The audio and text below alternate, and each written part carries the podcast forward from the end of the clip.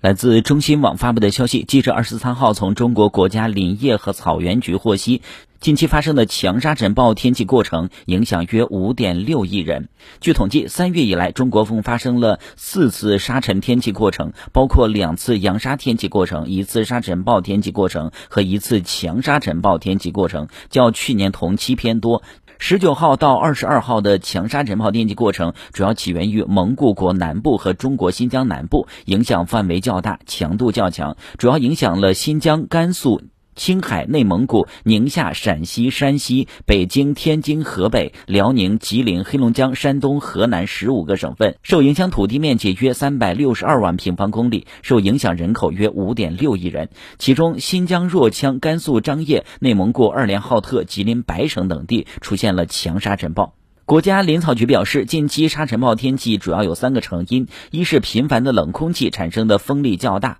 二是二月下旬和三月上旬和中国西北部地区沙尘源区气温偏高，其中内蒙古大部、北京、天津、河北北部和中部、山西北部、陕西北部局部、宁夏北部局部等地气温偏高一到二度，不稳定的空气状态提供了热力条件。三是二零二二年蒙古国南部植被生长状况。与二零二一年和近二十年的平均状况相比，均较差。前期中国沙尘源区降水偏少，土壤伤情偏差，特别是华北北部、内蒙古东部、新疆东部降水量偏少明显，植被生长状况较差。加之目前植被尚未返青，地表条件不利于抑制沙尘天气的发生。国家林草局有关负责人表示，近年来中国荒漠化、沙地化土地面积持续缩减，防沙治沙工作取得了较好的成绩。但中国仍有两百七十五点三七万平方公里荒漠化土地和一百六十八点七万平方公里沙化土地，特别是大面积的沙漠和戈壁，始终是巨大且永久性的沙尘源。防沙治沙